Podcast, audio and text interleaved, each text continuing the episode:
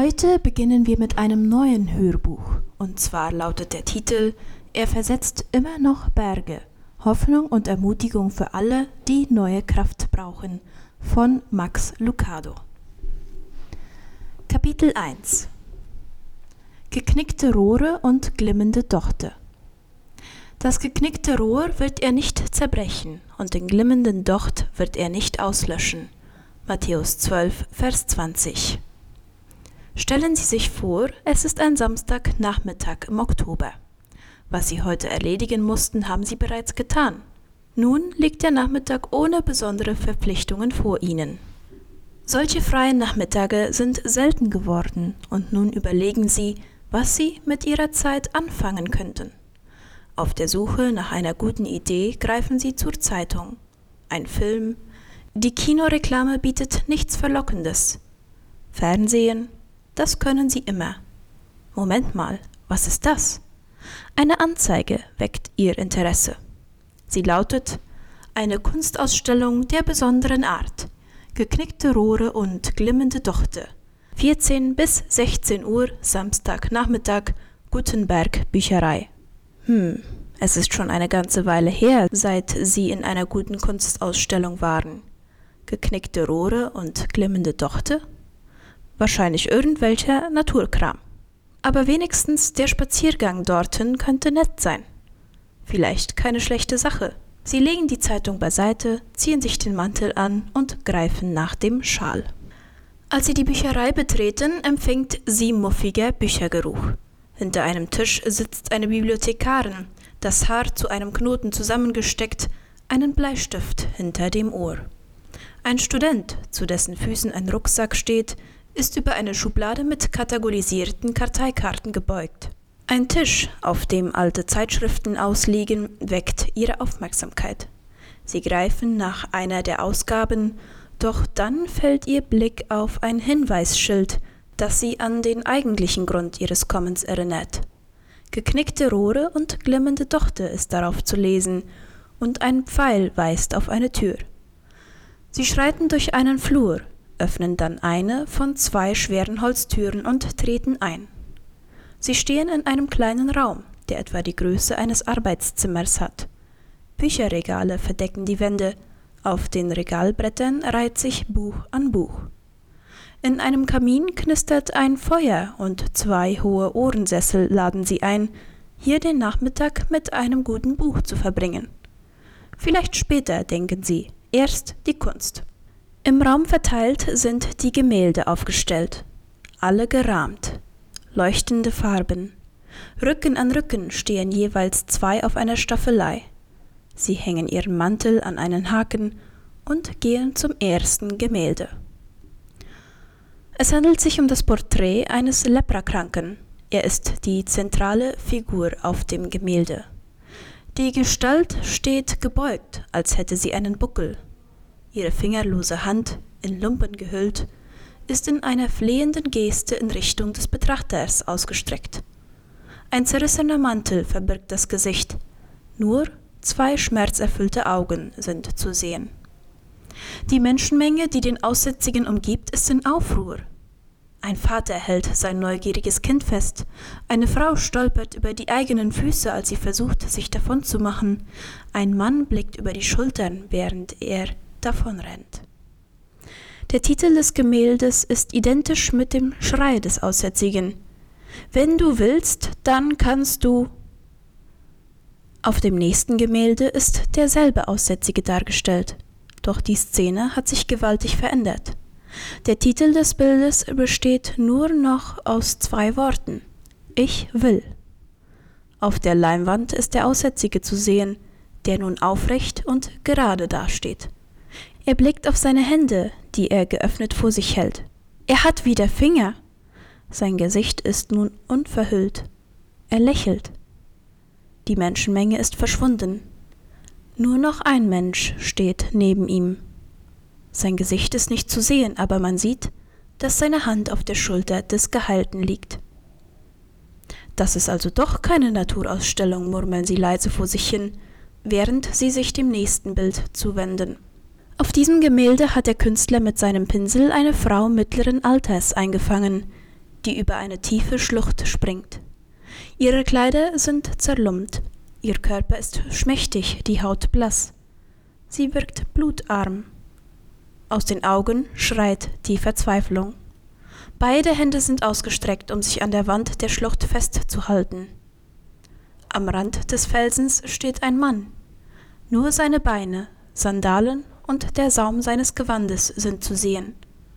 Unter dem Gemälde stehen die Worte, die die Frau zu dem Fremden neben ihr spricht. Wenn nur. Sie gehen schnell weiter, um die nächste Szene zu betrachten. Hier ist dieselbe Frau stehend abgebildet. Der Boden unter ihren nackten Füßen ist fest. Aus ihrem Gesicht strahlt Leben. Scheu blickt sie auf die Menschen, die sie im Halbkreis umringen. Neben ihr steht der Fremde, den sie hatte berühren wollen. Der Titel Seine Worte sei getrost. Das nächste Porträt ist in surrealistischer Art gemalt. Das verzerrte Gesicht eines Mannes beherrscht das ganze Bild. Wirres, orangefarbenes Haar hebt sich vor einem lila Hintergrund ab. Das Gesicht ist länglich, wird nach unten jedoch etwas breiter, wie eine Birne. Die Augen gleichen senkrechten Schlitzen, in denen tausend winzige Pupillen tanzen. Der Mund ist offen und zu einem Schrei erstarrt. Dann fällt ihnen etwas Seltsames auf. Der Mund ist voller Lebewesen. Hunderte von spinnenartigen Geschöpfen krabbeln heraus, das verzweifelte Schreien dieses Wesens findet auch im Titel seinen Ausdruck. Ich beschwöre dich bei Gott, quäle mich nicht. Gebannt begeben sie sich zum nächsten Bild. Es ist immer noch derselbe Mann zu sehen, doch jetzt ist sein Gesichtsausdruck entspannt. Seine Augen sind nicht mehr angsterfüllt, sondern blicken sanft und zufrieden. Der Mund ist geschlossen, der Schriftzug unter dem Bild erklärt den plötzlichen Frieden. Befreit steht da. Der Mann beugt sich nach vorn, als würde er aufmerksam zuhören. Mit der Hand streicht er sich über sein Kinn. Am Handgelenk hängen eine Westel und eine Kette. Eine zerbrochene Kette. Das nächste Porträt zeigt eine spärlich bekleidete Frau. Sie hockt vor einer Gruppe zornig blickender Männer, die Steine in ihren erhobenen Fäusten halten. Auf dem nächsten Bild liegen die Steine am Boden. Sie sehen nun völlig ungefährlich aus. Der Hof ist mit ihnen übersät. Die Männer sind nicht mehr zu sehen. Nur eine staunende Frau und ein lächelnder Mann, der vor ein paar Zeichnungen steht, die in den Staub auf der Erde gemalt sind. Auf einem anderen Gemälde sieht man einen Gelähmten, der auf einer Trage liegt und seine Freunde anfleht, nicht aufzugeben. Die Freunde starren auf ein Haus, um das sich Massen von Menschen drängen. Auf dem nächsten Bild kommt der junge Mann aus der Tür jenes Hauses herausgesprungen und trägt die Trage auf seiner Schulter. Wieder ein anderes Bild zeigt einen Blinden, der laut nach einem Rabbi ruft. Auf dem nächsten Bild beugt er sich vor dem nieder, nach dem er gerufen hat. Bild um Bild wiederholt sich die Abfolge. Auf zwei zusammengehörenden Leinwänden stellt die eine einen Menschen in Not dar, die andere einen Menschen, der Frieden gefunden hat. Vorher und nachher. Zeugnisse einer Begegnung, die das Leben verändert. In jedem Bildpaar wird das Gleiche sichtbar. Stets wird die Trauer in eine heitere Gelassenheit verwandelt. Sinnerfülltes Leben besiegt den Schmerz, Hoffnung überstrahlt alle Ausweglosigkeit. In der Mitte des Raumes ist ein Gemälde ausgestellt, dem kein anderes Bild zugeordnet ist. Es unterscheidet sich von den anderen. Es ist kein Porträt. Keine Menschen sind darauf zu sehen. Der Künstler hat seinen Pinsel in eine alte Prophetie getaucht und zwei schlichte Objekte im Bild eingefangen ein Schilfrohr und einen Docht. Matthäus 12, Vers 20. Das geknickte Rohr zerbricht er nicht, und den glimmenden Docht löscht er nicht aus. Gibt es irgendetwas, das zerbrechlicher wäre als ein geknicktes Schilfrohr? Schauen Sie sich das umgeknickte Rohr am Ufer an. Früher war es ein schlanker und hoher Grashalm, ein kräftiges Schilfrohr, doch jetzt ist es gebeugt und geknickt. Sind Sie ein geknicktes Rohr?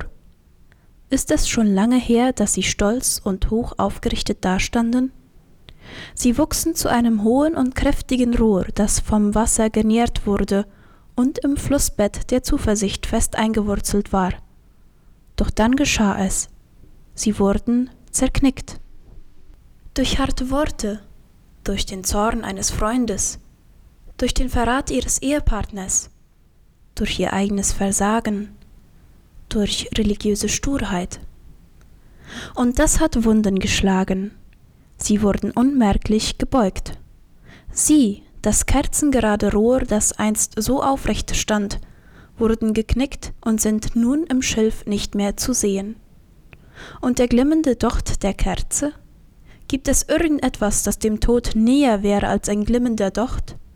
Einst brannte er, jetzt flackert er nur noch und steht kurz vor dem Verlöschen. Zwar ist er immer noch warm von der Leidenschaft der Vergangenheit, aber es brennt kein Feuer mehr.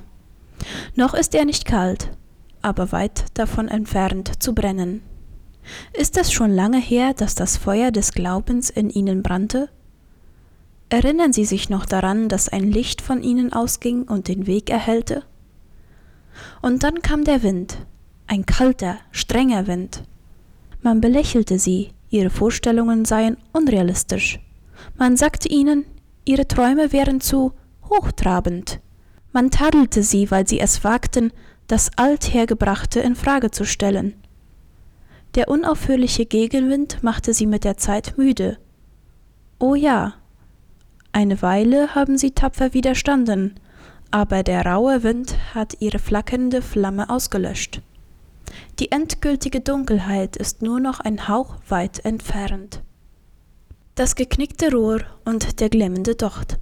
Die Gesellschaft weiß, was sie mit solchen Leuten macht. Die Welt hat ihre Ecke, wo sie die Geschlagenen hinstellt. Die Welt bricht ihren Halm ab. Die Welt pustet sie aus. Aber die Künstler, die die Bilder für die Ausstellung malten und die Schreiber der Bibel verkündigen, dass Gott anders handelt. Ein Bild nach dem anderen macht die zarte Berührung eines Schöpfers sichtbar, der einen besonderen Platz für die Geknickten und Erschöpften dieser Welt hat. Ein Gott, der denen ein Freund ist, die ein verwundetes Herz haben. Ein Gott, dem unsere Träume kostbar sind. Das ist das Thema des Neuen Testaments. Und das ist das Thema der Galerie. Durchreiten wir die Galerie noch einmal in Ruhe. Tauchen wir in die Momente ein, in denen Jesus den Menschen in ihren größten Schmerzen begegnet ist.